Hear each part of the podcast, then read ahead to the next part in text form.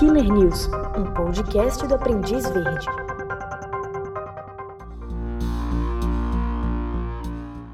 Morto em outubro de 2019 após lutar contra um câncer na garganta e estômago, o serial killer australiano Ivan Milat recebeu várias visitas de investigadores em seus últimos dias de vida. Em uma delas, Milat foi forçado a assistir a uma série de entrevistas de familiares das vítimas, numa tentativa de que ele confessasse seus crimes. Indiferente e frio até seu último suspiro, o serial killer apenas disse: eu não sinto pena deles, porque eu deveria sentir morte acontece a toda hora. As pessoas morrem e elas deveriam apenas superar isto. Fecha aspas.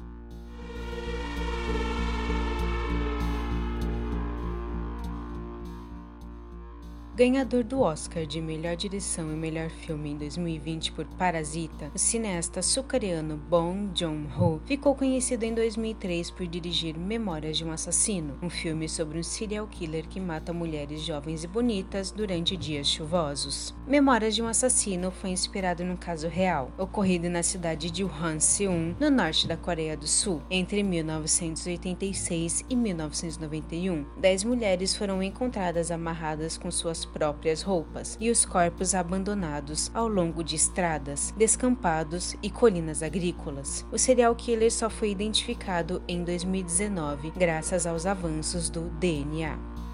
Eu sou Tata Xavier para o OV Killer News.